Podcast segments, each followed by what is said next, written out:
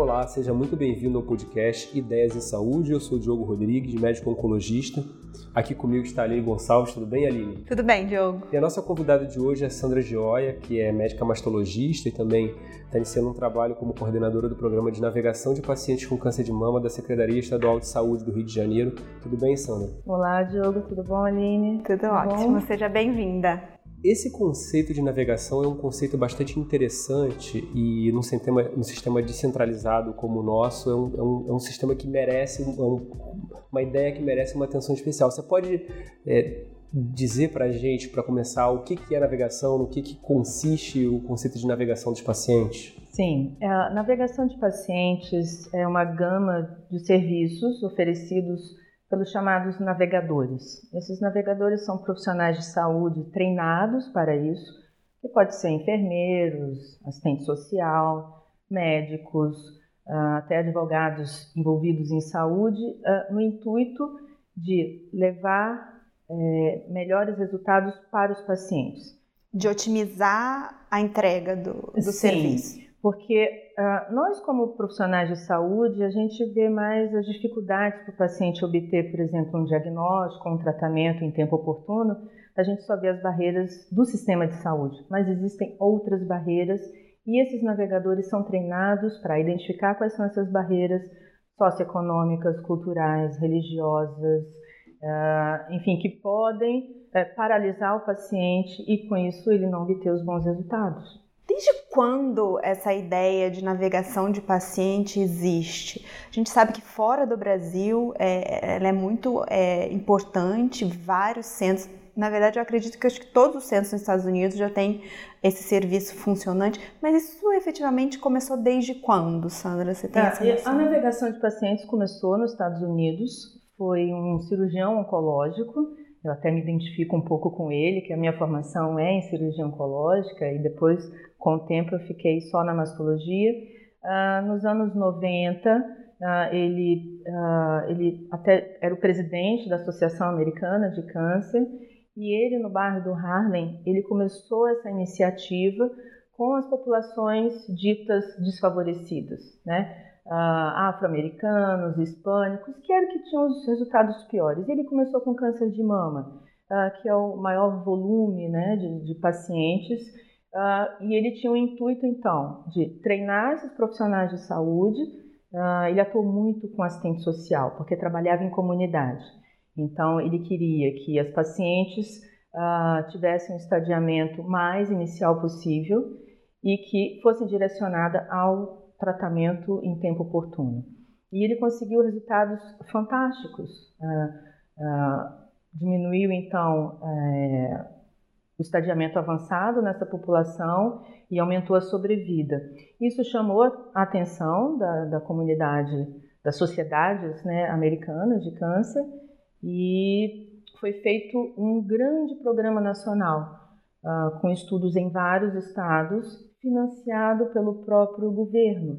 Então, na época foi o George Bush, que ele é, liberou 25 milhões de dólares, que tinha que ser usado em cinco anos para fazer esses estudos, e foi liderado também pelo NCI, e que obteve os, os bons resultados também. E não foi só para câncer de mama, envolveu outros cânceres, e eles viram que isso era é importante também para doenças crônicas. Hoje é também usado até para doenças agudas. Tá? A, a, navegação, então, hoje é um indicador de qualidade do serviço em oncologia nos Estados Unidos.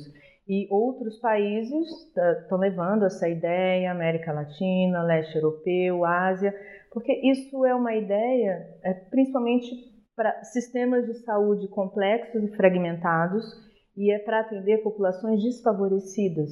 Esse é o grande intuito da navegação. E pode começar desde a atenção primária até cuidados paliativos. E os, os grandes problemas acontecem nessas transições.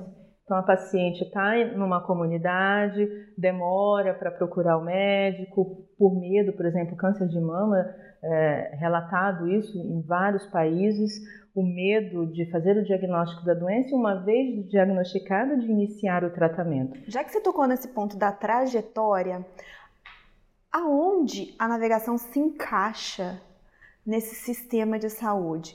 Porque navegação não é o médico de família, não são os cuidados domiciliares com o paciente, não é, é o trabalho do posto de saúde. Navegação é uma gestão do cuidado, né? Isso. Então, assim, quando e onde, como é que ela começa? Como é que o paciente começa a ser navegado e qual que é o, a trajetória, qual a trajetória dessa navegação? É, é, esse tema ele é muito interessante por conta disso realmente. Você escolhe onde quer navegar, ele, é, ele pode ser customizado. Então ele tem os seus princípios básicos, uh, mas ele não é uma receita de bolo tá? Então ele vai se adaptar ao local, porque eu vou acompanhar o paciente. O paciente é que está no centro do cuidado. Então, em determinado local, eu posso ter determinadas barreiras muito importantes. E como que eu vou descobrir? Então, aqui no Brasil, para entender um pouco do que é navegação, é a linha de cuidado do paciente, é a jornada dele. E o navegador é um profissional em que ele tem os limites muito claros de onde começa e de onde termina a navegação dele. Então, se eu estou, por exemplo, numa atenção primária uh, e quero, por exemplo, aumentar a taxa de cobertura mamográfica daquela região, eu sei onde começa, onde termina e vai ter as estratégias de atuação. Uh, se eu estou no polo secundário, que é de diagnóstico, e aqui no Brasil tem a lei de 60 dias, então a partir do diagnóstico até iniciar o tratamento, o navegador pode atuar nas diversas barreiras que possam existir nesse percurso para que a lei seja cumprida. Dentro do ambiente hospitalar também, eu posso fazer navegação para cuidados paliativos, para controle de sintomas, para aumentar a sobrevida do paciente. Então, você escolhe onde quer navegar uh, e vai uh, customizar para o seu ambiente de trabalho. No Brasil, então, eu posso fazer navegação tanto para uma população SUS tanto para a saúde suplementar, que também é carente de cuidados, a gente sabe disso. Tanto para paciente oncológico como não oncológico? Pode, é muito usado para doenças crônicas em geral, porque tem tempo de fazer essas atuações. E a sua experiência, Sandra, exatamente como é que começou, como é que você foi parar na navegação? Qual é a sua experiência com isso? Como é que você começou? Como é que você trabalha com isso? Então, foi meio sem querer querendo, né? Ah, em 2014 eu estava cedida uh, do INCA no Hospital do Andaraí. E eu sempre ficava com aquela pergunta: por que nos hospitais, nós especialistas, entendendo tanto do assunto, uh, ano após ano só recebendo pacientes com doença avançada? E aí, quando eu cheguei no Hospital do Andaraí, tinha um centro de radiologia com um mamógrafo digital subutilizado. E aí eu comecei a fazer atividades na comunidade do Andaraí uh, para que esse mamógrafo fosse mais utilizado. Já estava com 200 pacientes. Quando foi em 2015, eu fiz uma aplicação para um, de uma bolsa de estudos que foi paga pela Fundação Avon Americana e tive a oportunidade, quem me escolheu foi Paul Voss, ele é oncologista clínico que atua muito com câncer de mama, tem vários estudos com hormonioterapia, ele é oncologista clínico, professor em Harvard e atuando uh, em Boston, tá? Uh, e aí eu fiquei dois meses lá com ele e a gente fez um racional de navegação. Ele é um fã da navegação, ele entende muito sobre os problemas da América Latina. Ele fundou uma ONG uh, ah, com atuação mundial ele entende bem leste europeu, Ásia, África não tem tantos recursos, ele mesmo fala, mas no Brasil nós temos muito recurso.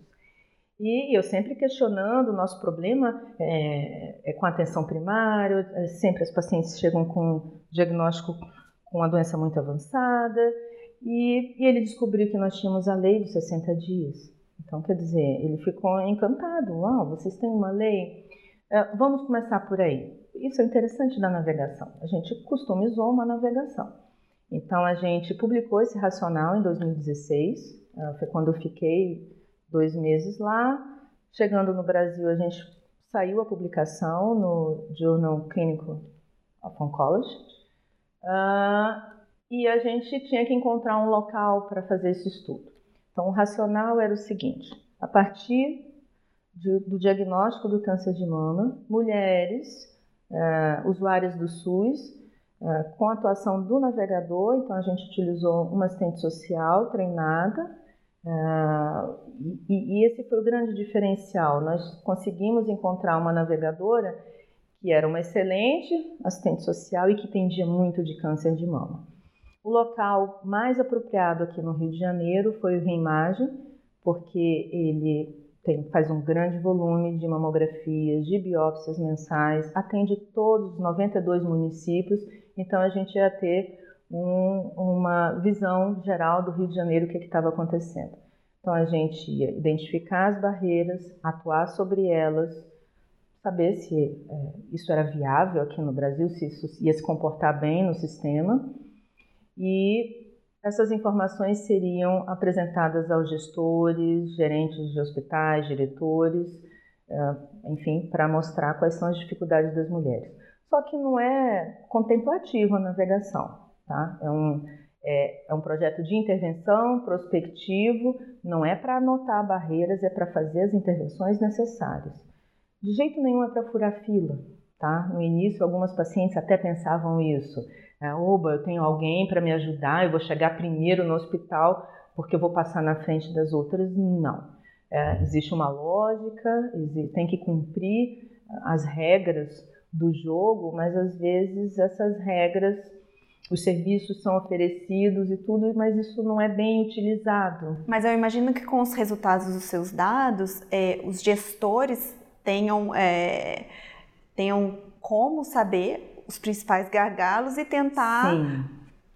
planejar estratégias para poder é, desatar esses nós. Sim. Eu imagino é. que eles Acaba usem disso, né? como é, uma microgestão em que ofereço dados para o gestor e, e, o volume de dados são enormes. Então a gente nós tínhamos tanto uma pesquisa quantitativa como qualitativa. Foram ao todo 17 questionários, foram geradas 908 variáveis. Eu tive que usar é, aprendizado de máquina, outros testes estatísticos, porque o que a gente está acostumado não ia comportar tantos dados. Sandra, dessas pacientes que você navegou, que você navega, é. quantos por cento dessas pacientes cumprem a lei dos 60 dias? Então, sai muito no noticiário, principalmente recentemente, né, que o Rio de Janeiro tem os piores indicadores no Brasil. É, então, dados do próprio site do Ministério, em 2017 foi quando a gente começou o projeto, o Rio de Janeiro só cumpria 6% da lei aqui no Rio de Janeiro. A gente começou a navegação uh, em agosto de 2017. O projeto piloto contemplava 100 pacientes com esses questionários bem profundos. E uh, dessas 100 pacientes, a gente conseguiu aumentar e levar isso para 52%. Foi muito difícil, mas tem coisas muito fáceis de serem corrigidas e que a própria Secretaria do Estado uh, resolveu quase que imediatamente.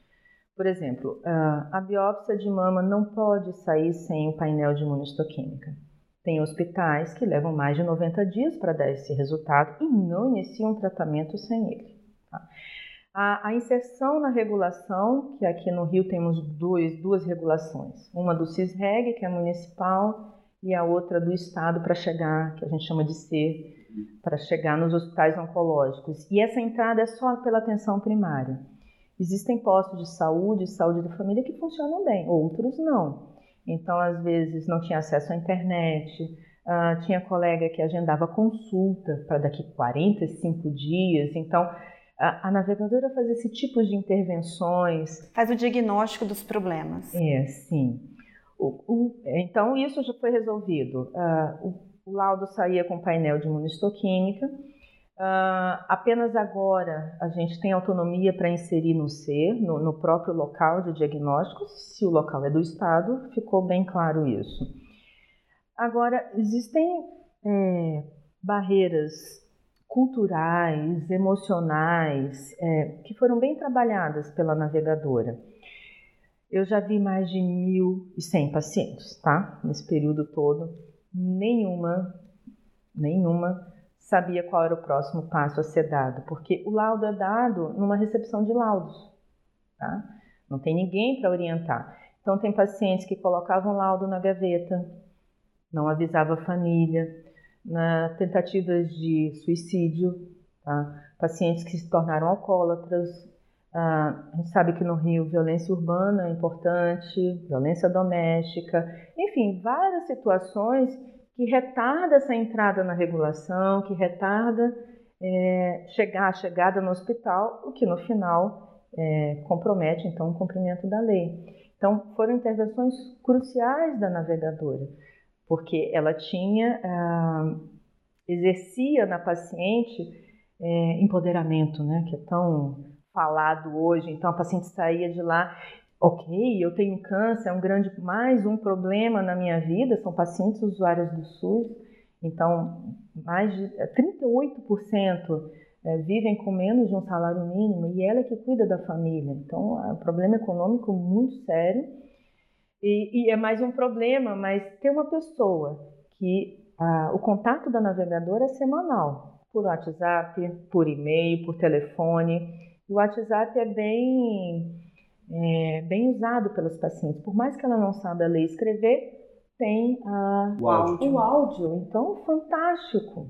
É, é um ponto de apoio durante essa jornada pelo complexo sistema de saúde que a gente tem. Você falou que qualquer profissional, em tese, pode ser navegador, mas pelo que você falou, assim, a impressão que dá é que talvez o profissional que, na realidade, pelo menos do Rio de Janeiro, talvez do Brasil, é, o que estaria mais é, adaptado ou próximo seria o profissional da assistência social? Ou você acha que é uma questão de treinamento? Ou seja, o que eu, quero dizer com isso? Talvez você precise preparar uma pessoa, um tipo de profissional especificamente para fazer isso. O que, que você acha?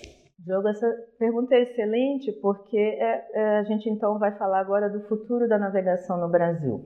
A própria Agência Nacional de Saúde publicou em 2016 um relatório uh, da Uncorrede e que um capítulo é dedicado só para navegação e ela chama o gestor do cuidado e que uh, fala muito que a gente está vivendo a onda 1 da navegação no Brasil.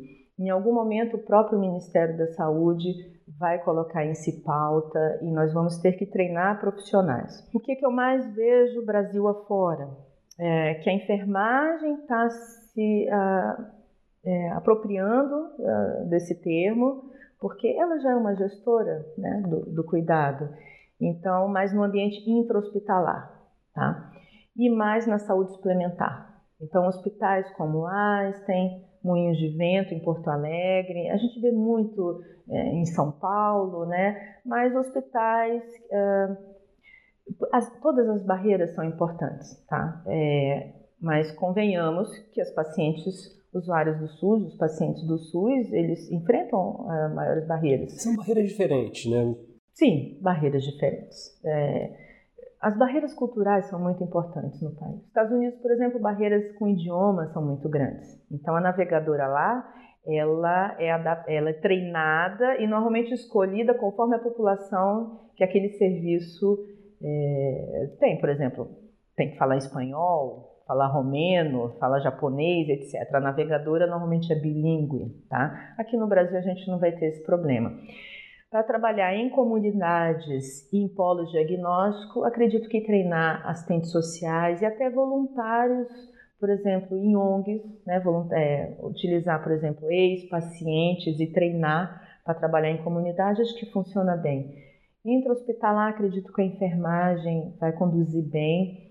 A gente já está acostumado, por exemplo, com enfermeiros de protocolo de pesquisa, é mais ou menos isso e a gente tem que achar o caminho para cuidados paliativos. Em termos de números, é, uma enfermeira, assistente social, uma navegadora, ela consegue dar, dar, conta de quantas pessoas, ela cuida de quantos pacientes? Uma navegadora bem treinada, como a Lúcia foi no Reimage, ela consegue navegar até 300 pacientes no ano. Bem, navega bem. O que eu vejo que o Brasil ainda está necessitado é publicações sobre o assunto. Então, eu vejo que tem vários projetos em vários lugares e o projeto acaba não sendo abraçado pelo gestor depois, tá? É, isso, graças a Deus, não aconteceu aqui na Secretaria Estadual. Eles querem que a gente continue com o trabalho, mas tem que treinar os navegadores, né? fazer essa customização para aquele local. E eu acredito que para facilitar o trabalho da navegadora a gente ter as plataformas digitais, ter um sistema de navegação, o que facilita muito, porque ter 100, 200, 300 pacientes em planilha de Excel é fácil. Agora, vai trabalhar com grandes populações, isso é inviável. Isso já foi pedido, né? É, para os nossos contatos no NCI com o próprio Paul Góes, mas eles falam que a gente é que tem que desenvolver a nossa própria plataforma conforme o nosso sistema de saúde. Então a gente já está trabalhando nisso também. Então, para o futuro, é, ter escola de navegação e a plataforma digital. Então aqui no Rio, o, que a gente tem hoje é um sistema de navegação para o câncer de mama, que é como se fosse um piloto para depois ser replicado para outras doenças. É essa a ideia? Sim, sim. Já tem a perspectiva, por exemplo, para colo uterino, para próstata. Uh, espero que para para oncologia em geral. E não só para polos secundários. Levar isso para atenção primária, para a gente ver então diagnóstico mais inicial, mais precoce, e intra-hospitalar, porque é, o hospital parece realmente um grande labirinto para os pacientes, assusta muito. Então, parece que é fácil, mas não é fácil é, transitar no, no, ambiente hospitalar. Só uma, uma, coisa que você falou a respeito de padrão de avaliação de qualidade. Você citou a questão da, do número de pacientes antes e depois da navegação que conseguiam cumprir a lei dos 60 dias. Quais outras formas de avaliação de qualidade que você tem para é, dizer a eficácia da, da navegação? o que eu vi com a navegação é o seguinte: existem serviços que são oferecidos e que não são utilizados, então a gente passa a utilizar aquilo que já existe no sistema. Então, é, por exemplo, a gente fez um piloto também na atenção primária, aproveitando aquela minha experiência na comunidade do Andaraí. Então, a gente é, colocou os mamógrafos para funcionar e naquele ano que a gente atuou em 2018, os diagnósticos foram bem precoces. E a gente cumpriu o que hoje a gente está chamando de lei dos 30 dias. Em menos de 30 dias, ela conseguia fazer esse diagnóstico. Uh, existem serviços que não precisam ser oferecidos. Por exemplo, por que obrigar a paciente a ser inserida na atenção primária? Porque a gente diz que a atenção primária é ordenadora do cuidado. Mas eu vejo a atenção primária perdida uh, em vários problemas de saúde. Né? A gente não tem só o câncer quando chega na atenção primária, existem outras doenças serem trabalhadas. É, eu vejo muito como um, uma ferramenta de gestão, tá? É, e é, isso leva um tempo para saber se isso foi custo efetivo, porque eu ainda não tenho tempo para ver a sobrevida das pacientes, mas provavelmente vai valer a pena, vai ser viável não é tão caro introduzir um recurso humano para um sistema que já existe. A gente tem que aprender a trabalhar em rede. Porque muito do que você falou é otimizar o que já existe. A gente Sim. não está falando em comprar um mamógrafo, uma tomossíntese, em adquirir tecnologias caras. Você está me dizendo que é basicamente otimizar o que já existe fazer funcionar o que não está funcionando, organizar a casa, né? Organizar a casa. Então, esse recurso eu posso utilizar para outro fim, né? É, é, muito interessante, a gente vai ouvir falar muito sobre isso daqui para frente no Brasil. A última pessoa, a última coisa que a pessoa quer quando está com diagnóstico de câncer é ficar perdida dentro de um cenário que ela não sabe para onde ir. Exatamente isso, com um papel na mão sem saber o que tem que fazer. Então existe também um, um, um um critério de você poder melhorar a, a realidade do paciente que está com diagnóstico, saber que tem alguém ali ajudando, no, pegando na mão e ajudando no processo, que isso é, é inestimável, assim, isso, tem, isso não Sim. tem preço. Né? A é, pela primeira vez são pacientes, elas ficaram encantadas, né, porque é uma sala humanizada, é tratada com respeito, alguém ligando para ela toda semana, mandando mensagens, querendo saber dela, e, e, e, ela participando do processo como um todo, ela também é corresponsável. É, é cobrado mudança de estilo de vida, tá? É, então, pela, é uma experiência positiva dentro do SUS. 100% de satisfação. Teve uma paciente que falou: não estou acreditando, isso é coisa de primeiro mundo. E a gente falava: é, isso é de primeiro mundo. então, enfim, é bom para todo mundo. E o principal é o paciente no centro do cuidado, que é o que a gente vem falando isso. E, e às vezes a, a resposta vem do próprio paciente. É, enfim, toda essa mudança nessa jornada, às vezes vem dele mesmo. Ele que precisa agir também. E eu imagino que o seu ganho pessoal lidando com todas essas barreiras, essas dificuldades, tem, esteja sendo assim realmente uma coisa Sim, foi muito gratificante, né? Muito gratificante. Porque eu queria desistir. Porque ao mesmo tempo que você está ajudando, é. você está conhecendo dificuldades que talvez você nunca tivesse pensado na vida e. Sim, e fáceis de resolver. Agora, se eu achar que a navegação é tudo, ela não é nada. Porque existem problemas que é do sistema de saúde e que aí o gestor é que tem que uh, corrigir. Uh, no Rio de Janeiro, uh, a maior barreira é do sistema de saúde e é o déficit de vagas para tratamento.